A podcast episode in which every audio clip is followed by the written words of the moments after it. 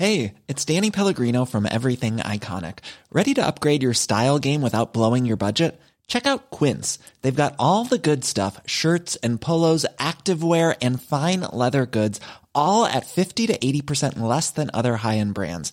And the best part? They're all about safe, ethical, and responsible manufacturing. Get that luxury vibe without the luxury price tag. Hit up quince.com slash upgrade for free shipping and 365 day returns on your next order. That's quince.com slash upgrade. Bonjour à tous et bienvenue sur CNews dans votre nouvelle émission, une émission dans laquelle vous avez la parole. Vous êtes l'actualité, vous la vivez, vous en témoignez sur CNews, c'est la parole aux Français. Et on commence tout de suite avec le journal. Bonjour Mickaël.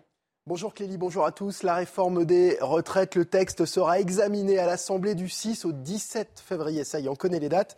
Et pendant ce temps, les Français se préparent à un jeudi compliqué. On connaîtra d'ailleurs l'état du trafic à la SNCF et à la RATP en fin de journée.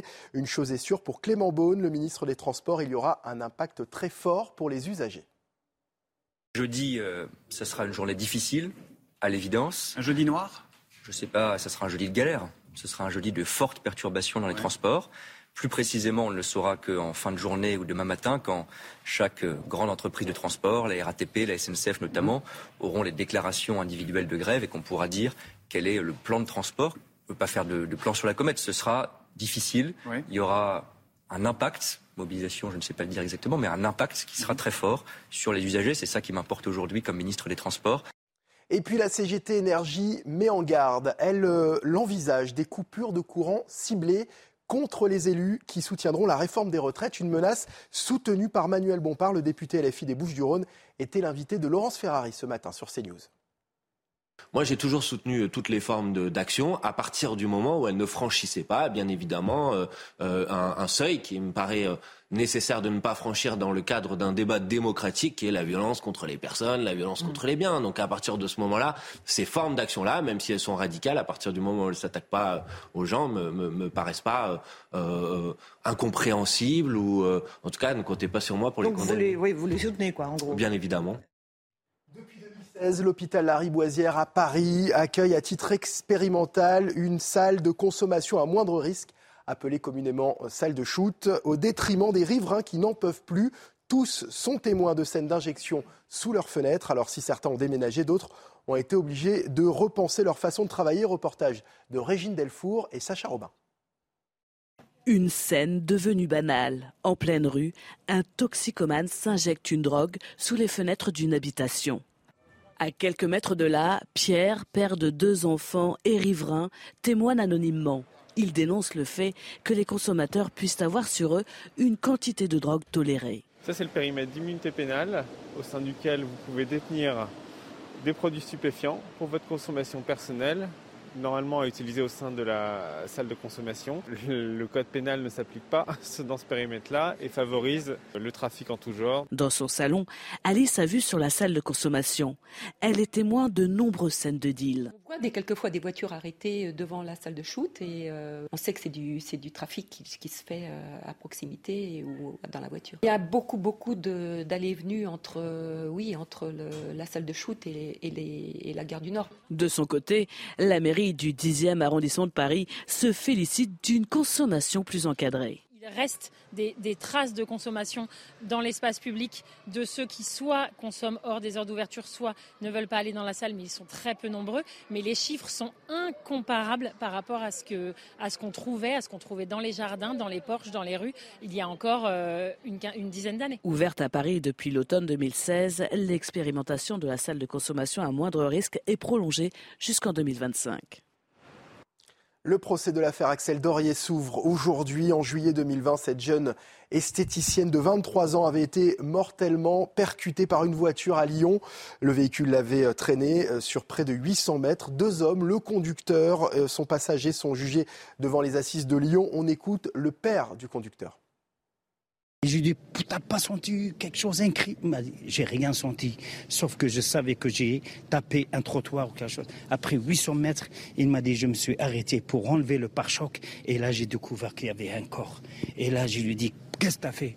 Il dit, j'ai rien fait. Je me suis resté coincé pendant 50, 52 secondes. Après, je me suis réveillé. Il faut que je parte, sinon ils vont m'attraper, ils vont me tuer. Son délit de fuite, c'est pas délit de fuite pour qu'il parte pour qu'il se sauve. Non, au contraire, pour qu'il sauve sa peau et la peau de son, de son ami.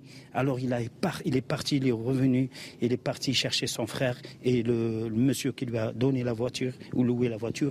Alors là, il est parti à la police, il s'est présenté et voilà l'affaire. Et puis les manifestations se poursuivent au Pérou, à Lima. Des milliers de contestataires se sont rassemblés en masse. Ils réclament la démission de la présidente Dina Boluarte. Écoutez certains d'entre eux. Nous avons peur, mais ça ne nous empêche pas d'avoir du courage. La détermination nous pousse, la justice est notre moteur. Nous ne savons pas ce qui va se passer à Lima. Nous ne savons pas comment la police va agir. Les agriculteurs qui se rendent à Lima ont pour objectif d'amener la présidente à démissionner de son mandat. Car quoi qu'il fasse, nous nous battrons jusqu'au bout pour défendre ce qui nous appartient, pour défendre le Pérou. Voilà pour l'actualité. La parole aux Français à présent. C'est à vous, Kelly Mathias. Merci beaucoup, Mickaël. On vous retrouve à 15h et je suis entourée de Jean Garrigue. Bonjour. Bonjour. Yvan Rioufol, soyez le bienvenu. Et Eric de Ripmaten, spécialiste des questions économiques, qui nous a rejoint aussi sur ce plateau. On parlera bien sûr de la journée de jeudi, de cette journée de grève, de manifestation contre la réforme des retraites. Avant cela, J'aimerais revenir sur euh, ces événements tragiques. Cet adolescent de 16 ans poignardé hier à Thiers, dans le Val-de-Marne. Un autre adolescent est blessé. Trois mineurs ont été interpellés et placés en garde à vue. L'enquête s'oriente évidemment vers une rivalité entre bandes, entre, entre jeunes donc. Nous sommes sur place au lendemain de ce drame. Jeanne Cancard et une marche blanche sera organisée samedi. Oui, Kelly, c'est ce que nous a confié tout à l'heure la famille de la jeune victime, l'adolescent âgé de 16 ans qui était scolarisé ici dans ce lycée Guillaume Apollinaire à Thiers, dans le Val-de-Marne. Nous avons pu rencontrer le papa de cette jeune victime qui a bien voulu nous dire, nous confier que son fils n'avait rien à voir avec une bande rivale, une bande de jeunes. Nous a dit, et c'est ce que nous ont dit aussi les camarades et puis euh, les amis proches de ce jeune garçon. Il nous a dit, eh bien, que c'était un garçon, un adolescent tout à fait tranquille, qui ne restait pas dehors, qui ne traînait pas avec des inconnus, qu'il avait un groupe d'amis très proche, très resserré, que dans sa vie, il avait le football, la religion et ses études, surtout sa famille.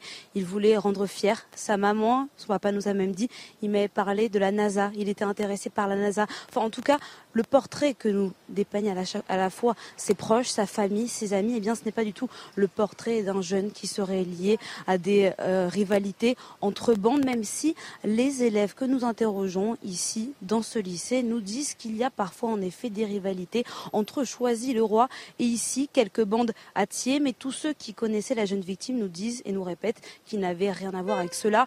Pour rappel, il est environ 8 heures du matin hier quand un groupe de jeunes, un groupe d'amis marche ensemble en direction du lycée pour aller en cours. Et c'est à ce moment-là eh bien, qu'une autre bande, cette fois-ci de Choisy-le-Roi, arrive pour s'en prendre à eux. Ils arrivent totalement vêtus de noir, cagoulés, armés de couteaux, de battes de baseball et de clubs de golf. C'est à ce moment-là que la jeune victime est touchée près du cœur. Une autre victime, elle, dont les jours ne sont plus en danger, mais qui a été touchée au niveau de la cuisse, a aussi reçu un coup de couteau. Vous l'avez dit, pour le moment, trois personnes sont placées en garde à vue, mais donc d'autres agresseurs qui ont participé à ce drame, qui ont participé à cette agression, eh bien, sont toujours en fuite puisque que d'après les témoins présents sur la scène, sur les lieux, eh bien, il y avait environ une dizaine de personnes qui a participé à cette bagarre. Merci beaucoup, euh, Jeanne Cancard, avec les images de Fabrice Elsner. Et, vous le disiez, Jeanne, hein, vous aviez rencontré beaucoup de, proches, et notamment les amis de, euh, cet adolescent, cette victime. Écoutez l'un d'entre eux. La dernière fois que je l'ai vu, c'était euh, hier, hier matin vers 7h, 7h20, 7h30 quand je partais au collège, euh, on s'est checké, je lui ai dit s'il allait bien, tout ça. Euh, après, euh, quand je suis parti, je suis parti, je suis parti au collège. et, on m'a dit à la récréation que l'étudiant était mort. Ça veut dire, moi, j'étais surpris parce que c'est d'un coup comme ça, on me dit, j'étais pas, j'y croyais pas carrément. J'étais bouleversée, j'arrivais même plus à, entendre les gens. Il était très discret et il avait des projets. Il, ils, ils, sont même pas dans la masse. C'était une personne qui était dans son coin avec sa famille. Il faisait rien du tout. C'était pas une personne qui était dans, dans, dans, les embrouilles, surtout dans les embrouilles comme ça, pour pas avoir de la peine pour sa mère. En fait, c'est tout, tout ça, c'était familial. Alors un témoignage assez poignant euh, qui a été recueilli par Jeanne Cancard et Fabrice Elsner, nos reporters sur place. Euh, Jean Garrigue, là on s'intéresse effectivement à ces, euh, à ces rivalités entre jeunes, à ces rixes. C'est ce que semble dire pour l'instant l'enquête, mais encore une fois, elle, vient d'être ouverte. Hein. on verra si les faits se, sont confirmés et si les hypothèses se confirment. Les rixes entre, entre jeunes, on en parle beaucoup récemment. Entre Thiers et Choisy-le-Roi, il y a déjà eu plusieurs blessés, plusieurs victimes. Et hum, c'est pas un phénomène du tout nouveau dans l'histoire. Non, c'est pas un phénomène nouveau. Je, revoyais une une de Petit Journal en 1907 qui disait Les Apaches sont la plaie de Paris. Mmh. Les Apaches, c'était une de ces bandes qui s'était constituée à l'époque.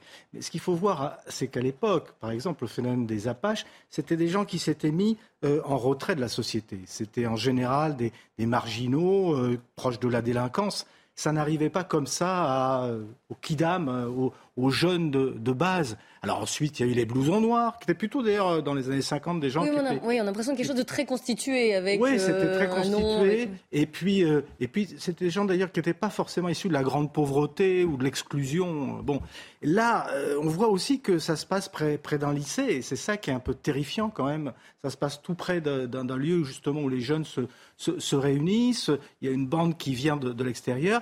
Et il faut reconnaître ce que disent les criminologues quand même. C'est donc un phénomène qui est de, toutes les époques, mais qui depuis 20 ans euh, s'est véritablement accru, renforcé. Il y a, quelque chose de, nouveau qui tient euh, euh, à, la, à la fois la culture de la drogue, parce que ça, ces, ces clans-là, quelquefois coïncident avec le, le, deal, etc., qui tient à la, une forme d'industrialisation culturelle des bandes. Je veux dire que euh, la culture du rap, par exemple, c'est une culture où la bande, euh, où ce que, ce, que, ce que signifie la bande est quelque chose qui est complètement mythifié, complètement glorifié. L'appartenance à un, euh, groupe, un gang. Y compris d'ailleurs dans les jeux vidéo, etc. Donc il y, y a, une culture de, de, de ces jeunes-là qui contribue à faire de, de la bande un, un, un, lieu de, voilà, où on s'exprime, où on est, où on est quelqu'un. Bon. Et ça, ça s'est quand même développé dangereusement, et la violence avec depuis une vingtaine d'années. Oui, là, ils n'ont pas hésité à sortir une arbre blanche et à poignarder quelqu'un. Ce qui veut bien dire. Il y a un autre qui est dans un état grave. que, ça va de mal en pis. Comment vous l'interprétez, vous, ce phénomène de bande pas tout à fait dans la filiation, en effet, de, des bandes, de rivalité de bandes que l'on a pu connaître euh, par le passé. Il suffit de d'écouter les chansons de Bruant pour se rendre compte qu'effectivement, dans les quartiers, ceux de Ménilmuche, de Ménilmontant, qui se tabassaient contre ceux de, je ne sais pas quoi, de la, de la Bastoche, de la Bastille, euh, ou des fortifs, tout ça a été naturellement euh, déjà quelque chose de connu, mais là, il y a une dimension tout à fait, tout à fait autre qui, est, qui, qui me semble-t-il, est à rechercher dans une dimension ethnique et culturelle. Et je m'abrite pour dire cela dans les analyses qui ont été faites par le pédopsychiatre euh, Monsieur Maurice Berger, qui a bien étudié cette euh, hyper-violence aujourd'hui de ces jeunes, qui sont tous, ou en très, très, grande majorité, issus de l'immigration. Et ce n'est pas anodin de le faire remarquer, parce que ces jeunes-là reproduisent des codes des codes d'honneur, des codes tribaux qui, sont, euh, qui, qui, qui, ne correspondent pas. Oui, des codes, d'honneur des codes d'honneur et des codes tribaux qui ne correspondent pas naturellement à la, à la, au, euh, au comportement habituel dans une société occidentale. Et c'est ceci qui est, qui est vu avec, en plus, a dit euh, M. Berger, encore une fois, moi je ne suis pas un spécialiste. Oui, enfin, vous le disiez, ça existait des phénomènes de bande, justement, entre quartiers. Euh. Ça existait, je viens de vous le dire que ça existait, mmh. mais pas à ce point, pas avec cette dimension euh, tribale et ethnique, territoriale, qui, qui, qui donne un surplus de violence, d'autant qu'il y a une sorte maintenant chez ces jeunes-là de, de, de, de totale euh, liberté, de, totale, euh, comment pourrait-on dire, de totale absence de retenue vis-à-vis précisément de la violence. C'est-à-dire que la violence ne cherche plus simplement à abattre, mais il cherche, et je reprends les mots de Berger, il cherche à anéantir. C'est-à-dire qu'ils vont jusqu'au bout, et la, vie d'un homme, la vie d'une personne leur est complètement indifférent. Ils s'en foutent, dit, dit Berger, parce que j'ai relu ses interviews de l'époque, ils se foutent de savoir si c'est le mot qu'il emploie, de savoir si celui qu'ils vont agresser va mourir ou pas. C'est-à-dire qu'ils sont imperméables à la sanction, pire encore, et la justice ne sait pas comment répondre à ces, enfants-là, d'autant que ces enfants-là également sont le produit très souvent d'une violence familiale et singulièrement d'une violence d'un père. Donc il y a tout un phénomène culturel, un phénomène immigrationniste qu'il faut également prendre en compte et on ne pourrait pas se contenter de dire que c'est un phénomène qui a toujours existé parce que Bruant l'a chanté. oui, c'est effectivement votre analyse. Trois mineurs, je vous le rappelle, ont été interpellés, en placés en garde à vue. On en parlera euh, en, fonction de l'avancée de l'enquête. Éric de Ritmaten, on va s'intéresser aux, retraites jeudi mhm. de galère en vue. Les principaux syndicats sont unanimement opposés à la réforme des retraites. Ils appellent donc à une journée de grève et de manifestation. L'ensemble de la gauche a appelé à rejoindre cette mobilisation. Il faut savoir que les sondages montrent que les Français sont majoritairement hostiles à cette réforme des retraites. Ils sont inquiets, les Français, notamment ceux qui ont commencé à travailler très tôt, notamment ceux aussi qui font des, des métiers pénibles. C'est votre cas, Sébastien Potet, vous avez 52 ans, vous êtes chauffeur routier, vous êtes aujourd'hui là à Marseille car vous travaillez sur toute la France, mais surtout dans les ports. Euh, vous transportez, si mes informations sont bonnes, des chargements de vin ou des chargements euh, alimentaires. Pourquoi, dites-nous, expliquez-nous pourquoi vous êtes contre cette réforme des retraites? Oui, bonjour à tous bah, euh, contre la réforme des retraites, dans le métier, dans le métier de conducteur routier euh, en France ou ailleurs, euh, je ne me vois pas jusqu'à 64 ans dormir dans mon véhicule toute la semaine comme je fais actuellement, comme beaucoup de, de, de chauffeurs. Euh, 64 ans, pour moi, ça fait trop. Euh, rien que pour le d'être au volant, de conduire la nuit, le jour, les décalés, les amplitudes de 15 heures par jour. Euh, non, 60 ans, je pense que c'est le bon âge pour nous. Là, quel est l'âge Surtout que dans... vous, vous devez partir à la retraite actuellement? Ah, alors moi, je me sens peut-être pas concerné parce que j'ai commencé à travailler en 1986, j'avais 16 ans, avec des, avec des butins de salaire. Donc a priori, j'aurais peut-être la carrière longue. Mais bon, maintenant à voir avec les mensonges de l'État et le reste. Donc sinon, ben, 64. 64 c'est pas mon cas. Si la réforme euh, passe, mais là, vous, actuellement, si la réforme ne passait pas, vous partiriez à quel âge? Ben, Normalement, ça changerait pas, donc 59. D'accord. Donc il y a, euh, oui, effectivement, il y a quelques années en, plus. Expliquez-nous la pénibilité de votre métier pour ceux qui ne connaissent pas. Comment ça se passe? Pourquoi ah. c'est dur? Pourquoi vous ne vouliez bah, pas tenir jusqu'à 64 ans? Mais parce que la pénibilité dans notre métier, c'est, euh, ça peut être les heures décalées. Et puis je vous dis, les, journées qui commencent à 4 ou 5 heures, qui finissent à 20 heures, c'est 700 km par jour, c'est 3000 km à la semaine. Voilà, et on dort du lundi au vendredi dans notre camion. Donc, euh, et puis le soir, c'est de trouver des coins pour se doucher ou des relais routiers ou des stations. Il faut voir dans l'état des fois où on, où on se lave. Voilà, c'est tout ça. Mais ça, on le signe. C'est notre métier, on l'aime. Quand on signe dans le, dans le, dans le, dans le transport, on signe pour la, la pénibilité. Pas comme dans certains qui signent la pénibilité et puis qu'après tant d'années de ou très peu d'années de travail prennent les Français en otage pour pas les bosser. Voilà, ça c'est pas notre cas. Si à chaque fois qu'on devait avoir un problème, on devait s'arrêter de travailler, je pense que les, les, les, euh, les, grandes, les grandes structures alimentaires ne seraient pas ravitaillées. Là, pour l'instant, vous estimez en forme à 52 ans? Je suis en pleine forme. Ce pas mon âge, je suis en pleine forme. Et j'aime mon métier. Donc, euh, je le fais avec, euh, avec plaisir. On l'entend, oui. Vous comptez aller manifester? Ou faire grève Certainement pas. certainement pas. Non? C'est fini. Non, non, non, c'est fini, je ferai plus rien. je conduirai jeudi. Parce que j'ai été déçu par euh, ceux qui ont gouverné notre pays depuis. Moi, je suis dans le 70, donc j'en ai vu quelques-uns hmm. défiler. Et puis voilà, je ne crois plus. La retraite à 64, ils vont la mettre parce hmm. qu'on n'aura pas le choix. Il y a tellement de gens qui bossent pas. Quand j'entends que ce matin, ils veulent attaquer les retraites à ceux qui touchent un peu plus de 1800 euros par mois, on va encore taxer ces gens-là pour travailler toute leur vie. Mais on va où? Ça va s'arrêter quand? Et, on vous donne pensez pas qu'en descendant dans la rue, vous allez faire entendre votre voix? Non, non, non, non. On va prendre quoi Des coups de matraque comme d'habitude? On va être vous dur, là. Mais non, mais, non, parce qu'on va nous mélanger avec les casseurs comme d'hab. Et c'est les pauvres gars pacifistes qui manifestent pour leur bien, qui vont prendre des coups de matraque. On va être 20 000, on va être ils vont être 150 en face de nous, on va reculer comme d'habitude. C'est fini, je ne crois plus, moi, manif. C'est terminé. faut aller bosser. Avant d'avoir des droits, il faut aller travailler en France pour partager. C'est ça. Le problème, c'est qu'on n'a plus ces valeurs-là. Vous êtes très pessimiste. On a Eric euh, de Maten en plateau. Expliquez-nous quand même le volet pénibilité. Il est très. Euh, vous restez en ligne avec nous, hein, Sébastien Potet. Euh, il est pris en compte quand même par le gouvernement. À, quel âge est-ce que Sébastien peut partir en retraite avec la nouvelle réforme là? Comment ça va se passer pour lui? Écoutez, déjà, c'est vrai qu'être routier, c'est pas facile. Hein, il nous l'a dit, il a expliqué. On l'a compris. Vous avez commencé à 16 ans.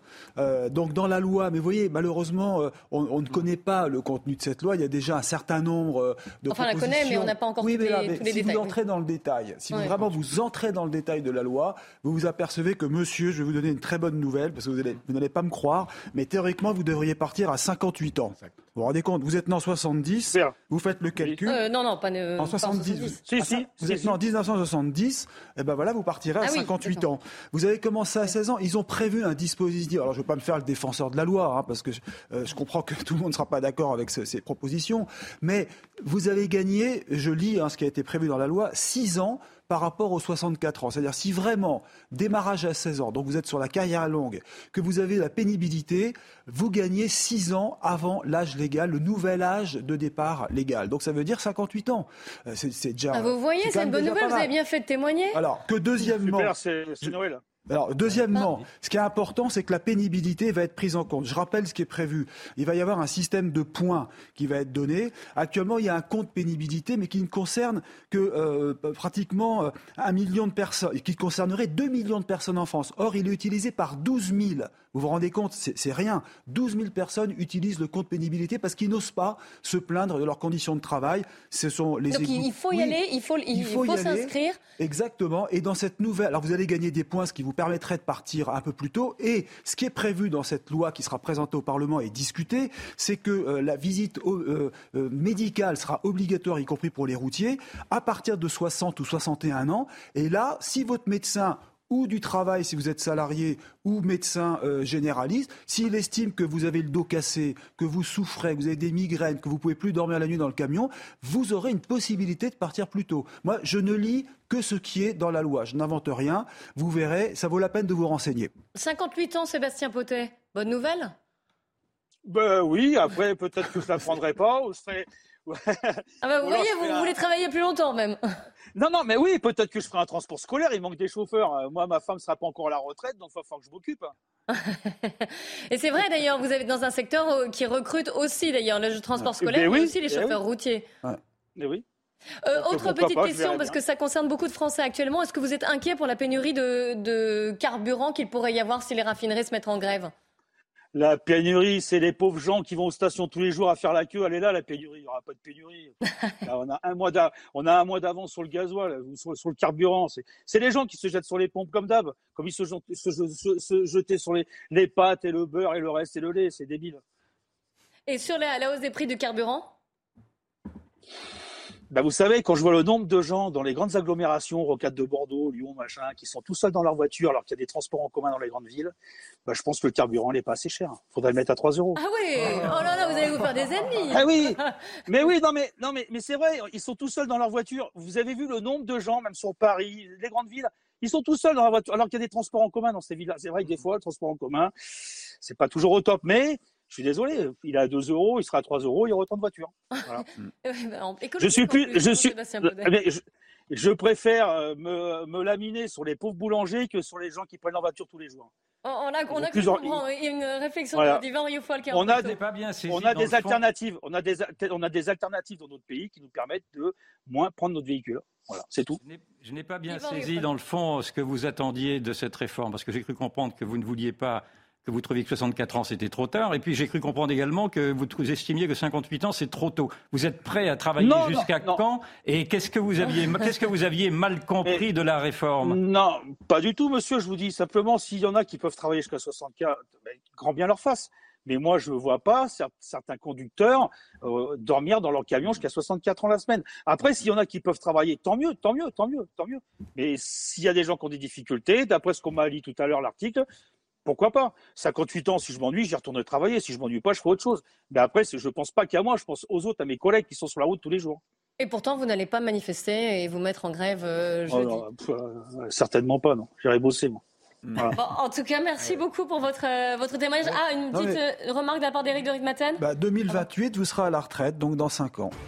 Ah oui, il y a eh ben, 2028, voilà. Vous pouvez eh ben, commencer à eh ben, anticiper. On se rappelle, on se rappelle. on se rappelle, on se tient au courant en 2028. Euh, merci beaucoup, Sébastien. Et Bonne journée à tous. Pareillement, au revoir. Au revoir, on sera en, on sera en direct avec un, un, égoutier juste après le journal de, de 14h30 pour parler encore une fois hein, de cette pénibilité qui touche certains métiers et de cette inquiétude face à la réforme des retraites. Restez bien avec nous sur CNews. Il est 14h30 sur CNews. On commence par le rappel des principaux titres de l'actualité. Mathieu Devez. 70% de grévistes jeudi dans les écoles, ce sont les prévisions du premier syndicat du primaire. Une mobilisation nationale contre la réforme des retraites est prévue dans deux jours. Et selon le secrétaire général du SNUIP FSU, ce chiffre n'est pas une surprise car on sent que la question de la retraite est une préoccupation majeure pour les enseignants. Une enquête ouverte contre Noël Legrette pour harcèlement moral et sexuel. Le président fédération française de football a été mis en retrait de ses fonctions par son comité exécutif. Il avait été visé par un signalement pour outrage sexiste de la part de l'inspection générale de l'éducation, du sport et de la recherche. La population chinoise baisse pour la première fois en plus de 60 ans. Le pays a perdu 850 000 personnes l'année dernière, une chute liée notamment au coût de la vie. La Chine reste cependant le pays le plus peuplé du monde avec 1,4 milliard d'habitants, mais selon l'ONU, l'Inde devrait devenir cette année le pays avec le plus d'habitants. Et en France, on est 68 millions Hmm. de euh, personnes. Je ne sais pas si vous l'avez vu. 65,8 en métropole et 2,2 dans les cinq départements d'outre-mer. Voilà pour les informations. Et 820 000 Démographique. bébés en plus. 820 000 En plus, bébés en plus l'an dernier. Non, pas du tout. On est à... Ah non, là je suis désolée, je vais m'inscrire en faux. Mais les images de la... les- Il y a une très baisse de la natalité. Ah oui, Bon, j'ai- oui. J'ai noté qu'on a vu 723 000, non, 723 000 euh, naissances, c'est le plus faible depuis Ah oui, c'est la plus 1946. faible. Mais quand même, c'est ça, 700. Depuis 700, 1946 Oui, on n'a jamais eu autant, Ah oui. aussi peu de bébés en France que Ah oui. depuis 1946. C'est un 723 000. Ça baisse alors. C'est un signe d'une société en crise. Ah oui. Alors, Jean Garrigue, Yvan Rioufol et Eric de Regmaten, donc en plateau, on ne voulait pas parler de, de la démographie, non, mais plutôt de la réforme des retraites. Euh, mais c'est aussi lié, hein, d'ailleurs. hein. lié. Si vous Exactement. n'avez pas de démographie, vous n'avez pas de retraite par répartition. Exactement, et qui pour payer le- les retraites, etc. Beaucoup de gens sont inquiets, beaucoup de gens seront euh, dans les rues aussi, en grève et dans les rues jeudi. Nous sommes en ligne avec Guillaume Conrad. Bonjour. Vous êtes égoutier Bonjour. à Paris. Alors c'est un métier peu connu, essentiel pour nous tous, mais on l'imagine très pénible. Très dangereux, on va y revenir. D'où votre mécontentement contre la, la réforme des, des retraites. Alors, on va commencer par quelques informations un peu personnelles, si vous le permettez. Mais expliquez-nous quel âge vous avez et depuis quand vous exercez cette profession? Donc euh, j'ai 38 ans et ça fait, euh, ça fait maintenant un peu plus de 7 ans euh, que je travaille dans l'assainissement parisien. Voilà, donc. À quel âge on se compare à la retraite en tant qu'égoutier Alors il y a deux carrières qui sont bien distinctes. Donc il y a la carrière, donc les, les, égoutiers qui, actuellement euh, bénéficient d'un statut particulier qui est le, statut d'insalubrité, hein, qui du fait de leur activité dans un réseau euh, euh, déterminé euh, dangereux, euh, peuvent partir actuellement euh, à 52, ah bah, 10 ans. En fait, ils bonifient 10 ans euh, après une carrière, après 20 ans passés euh, dans le réseau d'assainissement. D'accord. Et alors, est-ce que vous... peu. Oui, explique- euh, dites-nous, je vous ai coupé. Oui, oui, non, non. Et donc après, il y a les cadres, donc euh, les agents de maîtrise, tout ce qui est maîtrise, ça veut dire tous les chefs d'atelier, eux qui ne, bédi- qui ne bénéficient pas actuellement de ce statut, euh, qui ont une activité euh, effectivement dans le réseau d'assainissement parisien, qui sont exposés aux mêmes risques, eux partent à 62 ans. D'accord. Et vous êtes contre cette réforme des retraites? Oui, oui, bah, c'est évidemment, euh, évidemment sur tout ce qui est euh, ce- ces- typologies d'activité, mais plus globalement hein, euh, sur euh, sur un, concept de vie. hein. Euh, 60 ans, on voit bien, euh, moi particulièrement dans, mon activité au sein du réseau.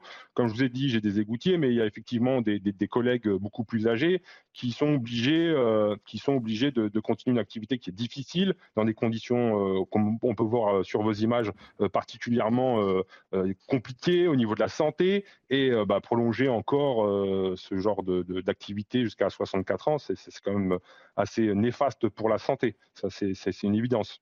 Est-ce que vous pouvez nous décrire un peu plus? Justement, on les voit, hein, ces images. hein. Mais euh, votre métier quotidiennement, ça consiste en quoi? Quels gestes vous faites? Comment, comment ça se passe?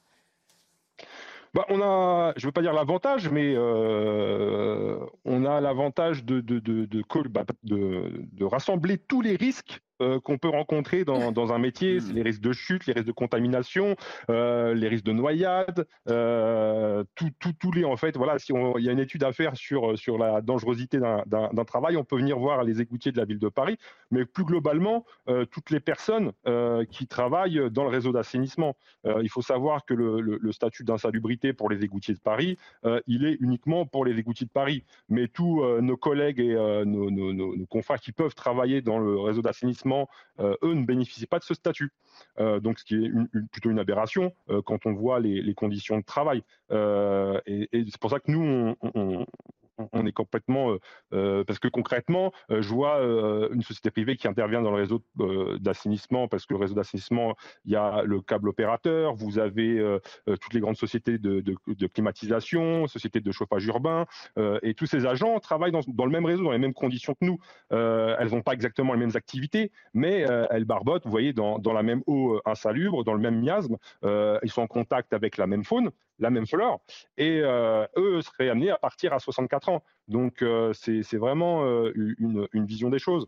Et, c'est vrai que le métier des gouttiers est très très peu connu, et, c'est vrai que vous nous voyez globalement uniquement quand on, s'attaque vraiment aux conditions de vie, aux conditions de travail, où bah, on sort du réseau parisien pour montrer notre mécontentement. Mmh. Voilà. On, a compris aussi que vous vous battiez un peu pour l'ensemble de la profession. Et justement, est-ce que vous serez dans la rue jeudi? Est-ce que vous allez faire grève? Oui, oui, c'est indispensable d'être dans la rue euh, euh, jeudi. Bah, pour montrer, on l'a bien vu déjà en 2020, avec euh, là où l'attaque était beaucoup plus globale hein, sur la réforme de 2020, où il y avait vraiment une attaque des catégories actives, et avec la perte justement du statut d'insalubrité, euh, et, il y avait une, une comment s'appelle, une convergence et surtout une convergence des luttes où on a bien vu que ce soit les égoutiers, les agents de la propreté de la ville de Paris plus globalement, les égoutiers du Val-de-Marne, les égoutiers du 93 il y a une convergence, une convergence sur Paris. Et euh, bah, on espère que la même dynamique va se mettre en place euh, pour qu'on puisse bah, exprimer et faire comprendre euh, la pénibilité et plus, globalement, parce qu'on nous dit souvent, oui, le compte pénibilité, mais nous, c'est, moi, je considère qu'on a un travail qui est pénible, évidemment, mais une, personne qui travaille dans un pressing 10 heures, 10 heures par jour ou qui va faire les ménages à 4 heures du matin, il est plus pénible que mon, que mon activité. Nous, la, la vraie particularité de notre activité, c'est qu'elle est dangereuse. Euh, elle est mortelle. Mm. Euh, on a beau avoir une montée en, équipement, on voit bien le travail, il n'a pas énormément évolué au, fil du temps. Euh, il reste pareil que dans il y a 100, 150 ans, sauf que effectivement les, les, les process les process de travail et euh, le matériel nous protègent mieux. Mais en fait, on n'est jamais à l'abri d'une contamination. Euh, là, j'ai vu votre reportage. Typiquement, euh, lors du reportage, j'ai un collègue qui s'est ouvert la main avec un, objet, un objet tranchant dans le réseau. sa main, sa plaie est en contact avec bah, tout ce que vous pouvez voir dans le mmh. dans l'égout. concrètement, c'est un suivi médical qui va être poussé pour voir s'il n'a pas attrapé une hépatite, s'il n'a pas attrapé une infection grave. donc, en fait, on, minimise le risque, mais le risque est toujours présent et et, il est dangereux en fait. Et c'est le, temps d'exposition. Euh, vous savez, plus on, plus on vieillit, moins on a de réflexes, moins on a des capacités euh, euh, à, se mouvoir dans ces, réseaux qui sont plutôt lugubres et insalubres et, compliqués. Là, vous voyez, vous voyez des personnes qui peuvent descendre à vos images. bon, à 60 ans, bon, ça, ça, devient quand même plus que compliqué. Oui, on, l'entend. Hein. on le comprend aussi, évidemment, très bien. Eric mmh. de Ritmaten. Oui, non, alors je comprends, c'est vraiment très compliqué et pas drôle. Hein.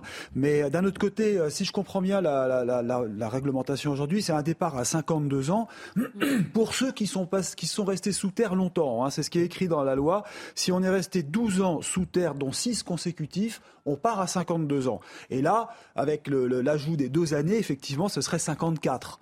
Hein. Mais théoriquement, vous allez avoir soit les carrières longues, soit les points pénibilité, bon, que vous critiquez, mais ils existent quand même. Et je pense que malgré tout, vous devriez défendre vos intérêts et puis euh, ne pas partir à 64 ans comme vous le laissez entendre. Hein. je pense que là, ça restera dans des, euh, euh, j'allais dire, des zones plus acceptables vu les métiers compliqués et pénibles que vous faites. Surtout que je termine par là, c'est vrai que ce métier, il y a une surmortalité qui est importante. Hein. je crois qu'il y a 17 ans d'espérance de vie en moins. C'est l'un des rares métiers où on perd de l'espérance de vie, tant c'est compliqué et pénible. Guillaume Conrad, 54 ans, ça vous paraît acceptable? Pour vous? Euh, Non, c'est absolument pas acceptable. Vous, voyez très bien, votre, votre confrère vient d'expliquer que euh, sur une population type d'agents de, de, en bureau, euh, un agent du réseau, qui travaille dans le réseau d'assainissement, un égoutier plus globalement, a une espérance de 17 ans en moins mm-hmm. qu'une personne dans, dans, dans, le secteur tertiaire et 7 ans d'espérance de vie en moins qu'un ouvrier du bâtiment. Donc vous, vous, comprenez que plus les, les, les années plus vous rajoutez du temps de travail euh, sur, le, sur, euh, sur la, carrière, euh, plus le risque en fait de mortalité et puis surtout vous, vous, vous, augmentez le risque de contact et de développer des maladies graves mmh. dans, en contact avec les fluents. C'est ça qu'il faut, faut, prendre en considération. S'il y a une, un temps de travail qui a été, il n'a pas été inventé, c'est pas les égoutiers de la ville de Paris qui, a dit, qui ont dit nous on part, on veut partir à 50 ans. c'est voilà, ça a été ça a été suivi par différentes commissions médicales qui ont donné des avis. Et, et, je vous dis, moi, j'ai, voilà, c'est en tant qu'égoutier de la ville de Paris, c'est plutôt facile pour moi parce que, en fait, j'ai même pas besoin de justifier. C'est, on l'a bien vu sur la sur les manifestations de 2020. Dès qu'on parle d'insalubrité et de, et de pénibilité au travail, dès qu'on n'a même pas besoin de parler parce qu'on comprend tout de suite. Et, et, ça, c'est, voilà, c'est euh, donc plus, plus, globalement, euh, la retraite, euh, et on le sait, moi je le, on le voit très bien, ce qui est sous-jacent, c'est que là, on essaye de nous faire passer deux ans de plus, mais qui dit que d'ici un ou deux ans, on ne va pas mm. attaquer les régimes spéciaux euh, ce, qui est, ce qui est voulu. Hein. Et, puis, euh, bah, on avance petit à petit. Et à la fin, ce sera le régime spécial. On passera euh, sur 60 ou 62 ans. moi, je vous dis, des vieux égoutiers, regardez dans les statistiques, il n'y a pas de vieux égoutiers. Moi, les collègues qui partent à la retraite, j'ai encore un, collègue qui est parti l'année dernière à la retraite, il vient de décéder. Donc, et c'est souvent des maladies liées au système digestif, à des, à des voilà, c'est tout, ça est tout ça est, est imagé et documenté par des études scientifiques voilà, c'est compliqué d'essayer de, de, mégoter pour deux ans de plus. Vous voyez, on est euh, voilà. C'est ça. Eric, c'est vrai que euh, quand on, quand on entend la, pénibilité, la dangerosité hmm. de, ce métier, est-ce que vous pensez que ça a été bien pris en compte quand même par le gouvernement? Oui, je, pense quand même. Et puis là, vraiment, franchement, euh, là, vous le méritez. Pour le coup, il y a vraiment des métiers qui méritent pas, mais là, le vôtre, il le mérite. et je précise. j'avais une question idiote à vous poser. Vous êtes malgré tout motivé et vous aimez votre métier, on peut le dire bah, on pose souvent la question, on pose souvent la question, mais je pense que euh, si on n'est pas motivé et on n'aime pas notre travail, euh, on peut pas y rester plus d'une journée. Euh, je pense que c'est comme différents métiers dans, des secteurs très difficiles. je pense que si on n'a pas une appétence ou cette conscience d'être au service de la, de la communauté, on fait pas un jour. Mm. On fait pas un jour parce que quand vous avez euh, les pieds euh, ou de la, de la, matière jusqu'au cou entre guillemets pour imager, euh, vous faites pas une journée. Vous faites pas une journée. Donc il y a cette, volonté. Pardon, je croyais que vous aviez fini votre phrase. Non, non, on a cette volonté et puis on l'a très bien vu sur les différents. Euh, on essaye dans, dans, dans moyens d'expression, de, de lutte, de, toujours euh, avoir cette conscience, euh, cette conscience qu'on travaille euh, au service, au service de l'usager, au, service du Parisien, et que dans nos actions et dans nos activités, parce que c'est vrai qu'on pourrait avoir un, pouvoir de nuisance. Aujourd'hui, on le voit très bien sur la propreté de Paris. Une fois que, que les agents de la propreté bah, cessent de, ramasser les ordures ménagères en deux trois jours, on voit que c'est le, le en surface. Mais si les agents de la ville de Paris ou les égoutiers plus globalement de France et de Navarre commencent à arrêter de travailler, vous dis, je vous dis qu'en mm. en deux trois jours, c'est pareil, c'est c'est mm. Beyrouth sur, euh, si je peux me permettre cette, expression. Mais euh, dans, notre philosophie, on n'en est pas là, bien que euh, on est toujours en train de temporiser et tempérer nos collègues parce que c'est vrai qu'il y a un ras-le-bol. On a subi l'année dernière, euh, vous en avez beaucoup parlé, euh, la, réforme du temps de travail dans la fonction publique, l'uniformisation des 1605, 1607 euh, heures. Il bah, faut savoir que maintenant, les écoutiers de la ville de Paris travaillent plus longtemps dans le réseau du fait de cette, du fait de cette réforme. Donc on fait des, des réformes plutôt bureaucratique et générale qui, bah, impacte globalement euh, tous les métiers plus ou moins difficiles. Euh, et ça, ça, on peut pas l'entendre. Euh, on, est contraint aussi sur la rémunération. On voit que le point d'indice, en fait, il y a un, un ras-le-bol global. Euh, remarque en plateau d'Yvan Riofol et euh, Jean Garry. Ma remarque rejoignait dans le fond celle d'Éric. Moi, je m'interrogeais de savoir si, quand vous avez fait ce choix il y a six ans d'être égoutier, connaissant les risques de ce métier, vous l'aviez fait par un choix libre ou simplement par nécessité de trouver un travail. Est-ce qu'il y a beaucoup de, candidats à ces postes-là ou est-ce que ce sont des postes euh, qui, qui sont pris parce qu'il n'y a pas d'autre chose à prendre? Il y a très peu de candidatures. Hein. Après, il faut savoir que euh, anciennement, c'était le fils euh, du père et le cousin qui venaient euh, travailler au réseau d'assainissement de Paris. C'était voilà, c'était c'était c'était plutôt familial. Maintenant, il y a un, pseudo concours avec une, épreuve écrite. Alors après, si je parle, là, vous me parlez à moi personnellement. Parlez, prenez mon cas particulier. Mon cas particulier, comme je vous ai expliqué, je n'ai pas d'insalubrité. Je ne fais pas partie du régime d'insalubrité. Donc, mon âge de départ à la retraite est de 62 ans. Quand je suis rentré à la ville de Paris dans le réseau d'assainissement, ça a été un choix évidemment euh, du fait bah, de tout, euh, tout ce que j'ai pu vous expliquer, l'intérêt du travail, le, patrimoine qu'on peut avoir. Hein. Il faut savoir que le réseau d'assainissement, c'est 2600 km de, galeries euh, visitables. maçonnées par nos, par nos pères. Hein. c'est un patrimoine incroyable. et nous aussi, en tant qu'agents de la ville et du réseau d'assainissement, on essaye de se battre aussi plus globalement pour faire reconnaître cette spécificité de notre réseau, le faire reconnaître. on a fait une demande pour être que son soit reconnu, que le réseau parisien soit reconnu à l'UNESCO comme patrimoine mondial de l'UNESCO, parce que c'est, ça a été bâti dans les, mmh. à la fin du 19e siècle. Le réseau n'a pas évolué, les activités elles n'ont pas évolué. C'est, et il faut savoir que c'est, c'est, l'intestin de Paris, c'est vraiment l'intestin de Paris. Euh, et, ça, les Parisiens, et je le parle plus globalement euh, dans les autres régions et même les autres villes, parce qu'on est là, on parle de Paris. Mais l'assainissement, c'est un des métiers, je pense, les plus complexes et les plus difficiles d'un point de vue euh, médical et, dangerosité. Mais les gens qui y travaillent, c'est des, pour mes collègues, j'en parle, hein, c'est des gens formidables qui sont, qui sont, dévoués, qui font preuve de résilience, vraiment, pour, bah, pour pour euh, apporter euh, à l'usager vraiment un... On est le premier maillon de, du cycle de l'eau, c'est ça qu'il faut se dire. Oui, je disais que vous étiez euh, indispensable. Le, temps file. Guillaume, une dernière question rapide de, de Jean Garrigue. Bon, juste pour dire qu'effectivement, on est en présence d'un métier historique. Quoi. on est renvoyé au temps des misérables. Là, de, ah c'est Victor Hugo. C'est vraiment quelque chose qui est oui, le cœur de, Paris. Ce que je voulais demander à, ce monsieur qui, qui a l'air très informé, c'est s'il avait, pris connaissance véritablement du projet gouvernemental. Parce qu'il me semble justement que cette question de la, pénibilité, mmh. cette question d'accumuler des points au cours de, sa carrière, en signalant euh, à, euh, aux employeurs ce qui peut euh, justement affecter la santé, de, tout ça me semble plus pris en compte qu'auparavant ah Malheureusement. Guillaume Il a peut-être disparu. Guillaume Coran Non, non. Oui, ah non, c'est bon, on, vous a, on a, cru que le, réseau avait coupé, mais non. Euh, est-ce que vous avez pris connaissance, rapidement s'il vous plaît, parce que le, temps file et, nous, ça fait partie des contraintes de ce métier, c'est la gestion du temps malheureusement. Mais c'est comme ça. Je, comprends tout à fait, mais vous comprenez que là, on voit euh, la complication, la complexité aussi de se, de se déclarer. Je pense que c'est, on, voilà, on est sur des, encore, c'est aux travailleurs de justifier euh, de, son, sa pénibilité ou de l'employeur de justifier de sa pénibilité. Je pense que euh, on, est sur une démarche qui est quand même très très compliquée. Il faut considérer que certains secteurs et certains euh, effectivement régimes spéciaux le méritent globalement et, et plus il faut justement l'ouvrir globalement à la chose.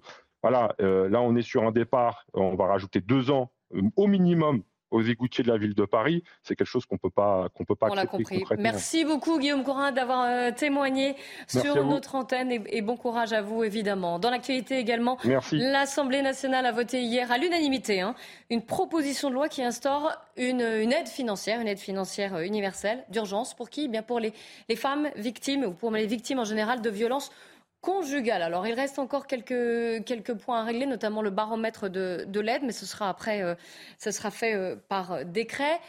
L'idée, c'est bien sûr de mettre à disposition euh, plus rapidement possible une somme d'argent pour que ces femmes et ces hommes ne soient pas dépendants financièrement de leur agresseur. Et on va en parler avec Laura Rapp, qui a été victime de violences conjugales et même d'une tentative de meurtre euh, par votre ex-conjoint, Laura. C'était en 2018, sous les yeux de votre fille de deux ans.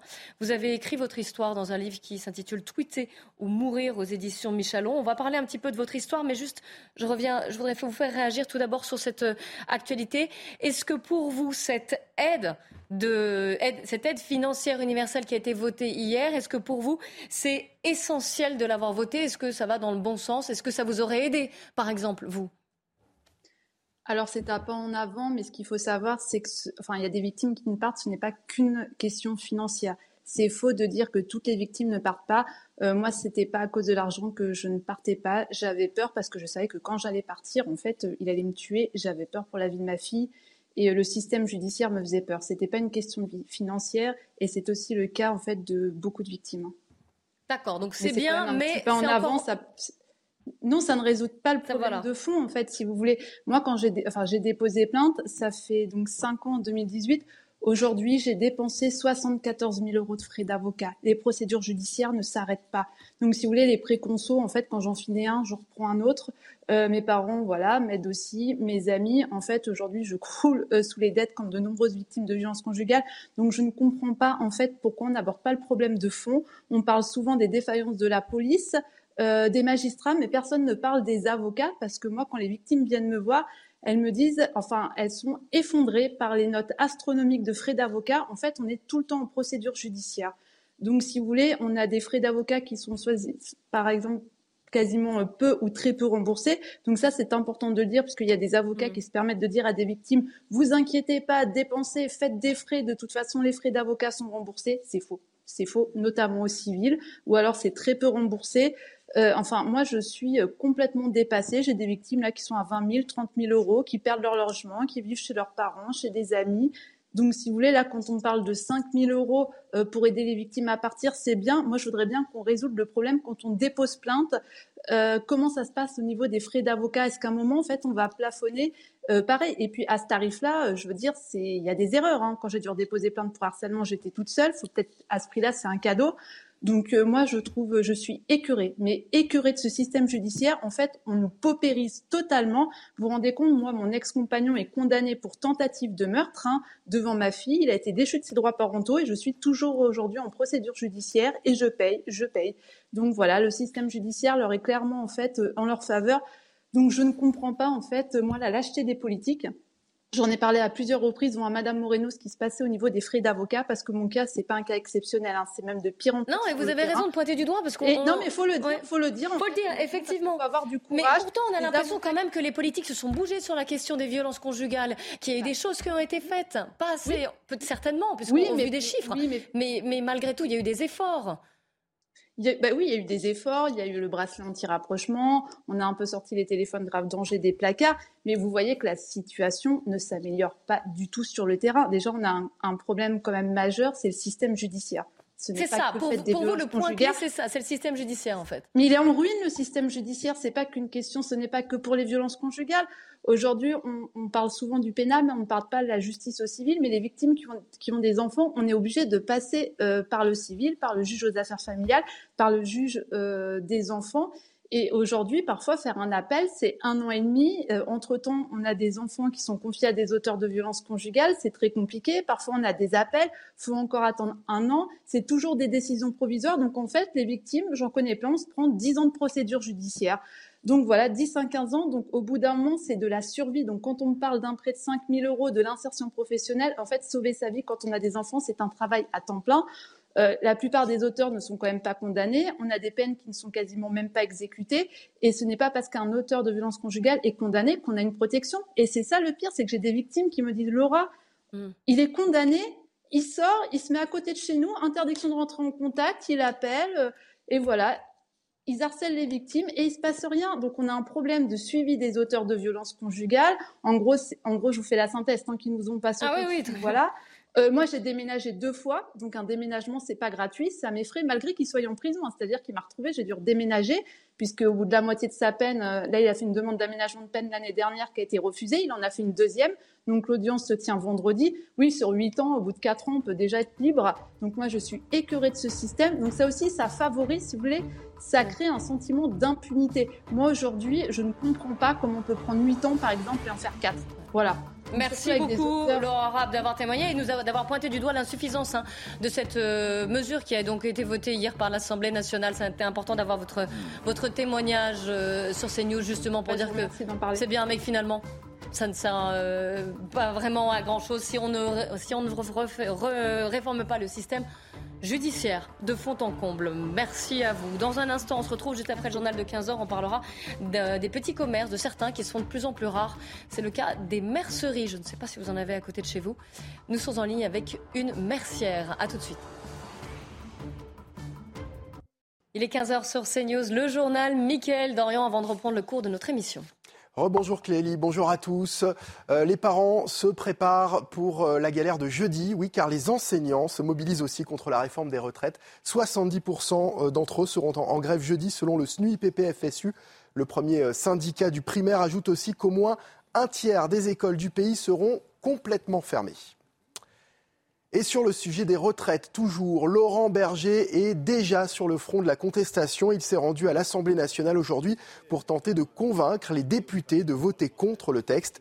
Le secrétaire général de la CFDT refuse en revanche de soutenir les menaces de la CGT Énergie de couper le courant des élus qui voteraient pour. La CFDT est contre toute action qui porterait atteinte aux biens et aux personnes. Donc euh, j'appelle les militants et les adhérents de la CFDT à ne pas se prêter à ce type d'action. On est dans un pays euh, démocratique. On, doit, on, peut faire valoir ses positions euh, par différents moyens, et notamment la manifestation. J'appelle massivement les salariés à manifester le, le, 19. Je les appelle aussi à signer la pétition contre le report de l'âge légal à 64 ans massivement. et ça, c'est les actions que nous entendons mener. Aucune autre action qui serait une mise en cause des biens et des personnes ne verrait l'approbation de la CFDT. Emmanuel Macron bientôt de retour à Marseille. Le chef de l'État sera en visite vraisemblablement début février, a indiqué le maire de la ville, afin de faire le point sur le plan Marseille en grand et notamment sur son volet transport. Un plan dont le budget total est estimé à 2 milliards d'euros, dont 1 milliard financé par l'État. Trois mineurs euh, interpellés après la rixe mortelle d'hier à Thiers dans le Val-de-Marne, âgés de 15 et 16 ans. Ils ont été placés en garde à vue. Hier, un adolescent de 16 ans a perdu la vie, poignardé au thorax devant le, euh, le lycée Guillaume Apollinaire. Un autre mineur a été blessé à la cuisse. Écoutez le témoignage d'un de ses amis. C'est un gars qui ne cherchait à rien faire, surtout euh, pas dans ces histoires-là. Bah, C'était pas quelqu'un de louche. C'était, c'était juste un gars, c'était pas forcément le meilleur élève de la classe non plus, mais il, avait l'air conscient de pas traîner dans truc, euh, que traîner dans ces trucs euh, comme ça, c'était vraiment pas une bonne idée. Franchement, à l'intérieur, il n'y a pas de bagarre, il n'y a rien du tout. Bah ouais, c'est très tranquille, il y a juste deux trois élèves qui sèchent, mais ça c'est, c'est partout, c'est, c'est normal. Sinon, il n'y a pas, non, non, rien. Et puis le procès de l'affaire Axel Dorier s'ouvre aujourd'hui. En juillet 2020, cette jeune esthéticienne de 23 ans avait été mortellement percutée par une voiture à Lyon. Deux hommes, le conducteur et son passager, sont jugés devant les assises de Lyon. Écoutez l'avocat de la famille de la victime. Ils sont euh, manifestement euh, prégnants d'une douleur euh, indescriptible indescriptible. Ce qu'ils laissent extérioriser n'est rien par rapport à la douleur intérieure qui est la leur. Et je pense qu'effectivement, ces quatre jours vont permettre, un temps soit peu, en tout cas je l'espère, d'apaiser tout ceci. Sauf bien évidemment si nous tombons dans un ensauvagement verbal euh, auquel je n'aspire pas et j'appelle de mes voeux à ce que tout un chacun dans cette salle d'audience tout à l'heure ait la dignité, la dignité rivée au corps pour ne pas tomber dans l'excès verbal. C'est la fin de ce journal. C'est à vous, Clélie. Merci beaucoup. C'est la parole aux, Français à présent. Je suis en compagnie de Jean Garry et de Yvan Riofol. On va parler de la vie près de chez vous, des petits commerces. Certains se font de plus en plus rares. Avez-vous une mercerie dans votre quartier? Nous sommes en ligne avec Micheline Auguet. Bonjour. Bonjour à tous. Vous avez 60 ans, vous avez la mercerie Le Cabanon, c'est à Florine, dans l'Oise. Alors, vous exercez un métier de plus en plus rare, on va en parler. Hein. Mais combien de temps déjà vous avez cette, euh, depuis combien de temps avez-vous cette, cette euh, boutique, cette mercerie? Alors, cette boutique existe depuis 2014. Euh, Donc, nous avons exercé une année pendant 8 ans, euh, excusez-moi, de 2014 à 2018 à Pont-Sainte-Maxence. et nous avons dû nous délocaliser parce que le loyer était devenu trop cher. Euh, et nous avons donc rejoint Florine, qui est un petit village de 3500 habitants, et euh, avec l'avantage d'avoir un, énorme parking juste en face de la boutique et, un local avec un tout petit loyer, ce qui nous permet de survivre aujourd'hui. On va en parler, hein. mais vous êtes la seule mercerie à Florine? Ah oui, tout à fait, oui, oui. Euh, Florine, euh, il y a une boulangerie, euh, un coiffeur et une mercerie, voilà. Il y a trois commerces. par contre, on a beaucoup de chance parce que on a une ville à côté qui s'appelle Verneuil en Alate qui n'a pas de mercerie non plus. Senlis, qui est quand même relativement connu, n'a plus de mercerie. Euh, Pont-Sainte-Maxence n'a plus de mercerie puisque nous avons déménagé, donc nous drainons quand même une population euh, autour qui nous permet euh, d'avoir grosso modo un potentiel de 30 000 clients sur la zone. Bon, il y a un potentiel parce qu'il faut savoir que, faut que les gens sachent qu'on existe, ce qui est très dur puisque nous sommes installés en 2019 à Florine un commerce, euh, c'est à peu près trois ans pour se faire connaître. Je ne vous cache pas qu'avec euh, le, Covid, puisque nous ne sommes pas classés en mercerie mais en couturier, nous n'avons pas le bon code NAF, nous avons dû fermer cinq mois en deux ans, Donc, ça recule un peu l'effet de la notoriété et de la connaissance de notre enseigne sur la, la, ville de Florine. Voilà. Le Covid, les, les, coûts de la vie, ça fait partie effectivement des, des, des causes, des problèmes qui font qu'il y a moins en moins de merceries. Aussi peut-être le... Est-ce que vous pensez que les gens ont moins besoin d'une mercerie ou alors tout simplement ils vont ailleurs, par exemple sur Internet, chercher mm. le fil, les boutons qui, leur manquent Alors, il y a différents euh, paramètres. Je dirais que dans les années 2010, la mercerie, c'était devenu ringard. Les gens ne tricotaient plus, ne cousaient plus, on était en plein boom. Enfin, voilà, on avait des, occupations, peut-être un pouvoir d'achat euh, un peu plus élevé qui nous permettait de faire autre chose. Et nous, on a vu depuis 2014 hein, que nous sommes ouverts, que les gens reviennent à des plaisirs simples. Et il faut savoir que, par exemple, le, tricot, euh, chez nous, par exemple, avec une flotte de laine de 18,45 euros, vous faites un pull taille S, ça vous occupe pendant un mois et demi et vous avez la satisfaction de l'avoir fait vous-même. Le do it yourself euh, reprend depuis 5 ou 6 ans hein, le plaisir de se faire euh, euh, ses habits, ça, que ce soit en couture ou en tricot d'ailleurs. Hein, les gens se remettent à ce genre de travaux. C'est plus du tout ringardisé comme ça l'était à une certaine époque. Le problème des merceries, ça va être le même problème qu'on a connu il y a 20 ans ou 30 ans pour les drogueries. Souvenez-vous, avant, on mmh, allait euh, chez son droguier du coin, chercher euh, son écrou, son pot de peinture, etc. On était renseignés. Euh, c'est pas du tout péjoratif hein, ce que je vais dire, mais du jour où les euh, marchands de cacahuètes se sont mis à vendre de la laine, les merceries ont, ont commencé à disparaître. Aujourd'hui, on trouve des grandes surfaces de, laine, de tissu, euh, avec des vendeurs qui ne sont pas du tout qualifiés, qui sont incapables de vous renseigner. Et euh, alors que les, les, toutes petites boutiques, hein, mais c'est valable pour les merceries comme d'autres enseignes. Mais c'est ce que j'allais dire, c'est qu'il y a beaucoup de petits commerçants qui souffrent aussi de la concurrence des, euh, non seulement d'Internet, on en a parlé, mais aussi des, grandes surfaces. Je donne juste la parole à, à Yvan Riofol et Jean Garrigue, et puis vous restez en ligne avec nous. On, non, va mais vous C'est passionnant, passionnant d'entendre en effet ces témoignages que vous nous proposez aujourd'hui, qui sont les témoignages de la vie des gens, des témoignages de ceux qui représentent en fait cette économie euh, naturellement un peu disparate, qui n'apparaît pas dans les radars des gouvernements. On voit bien que les gouvernements à chaque fois résonne par grande masse, si je puis dire, en distribuant de l'argent aveuglément sans se rendre compte qu'il y a des petits commerces qui sont devenus très vulnérables et qui qu'il représente l'identité de la France. C'est-à-dire que nous avons vu qu'il y a les précédents métiers que vous nous avez proposés, un routier, un égoutier qui étaient fiers de leur métier, euh, une mercière qui est fière de son métier. Et l'on voit bien, les boulangers sont fiers de leur métier, euh, les, charcutiers sont fiers de les boulangers, etc. Tous ces métiers qui sont en voie de disparition. Il me semble d'ailleurs que cette, euh, ce ou grand Ou alors qui subissent des, difficultés, des obstacles. et Quand on parle de grand basculement, c'est de ce grand basculement-ci qu'il faut, dont on mm. parle. C'est-à-dire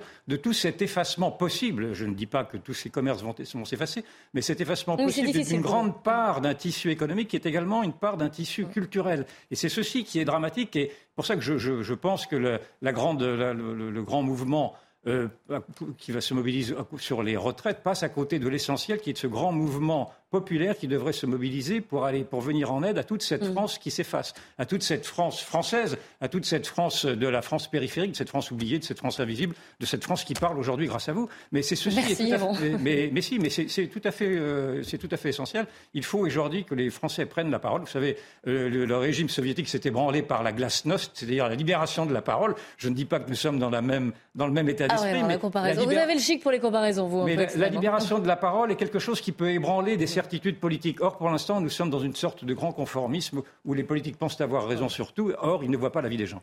Micheline Noguet, vous êtes, euh, votre métier, vous le faites par passion.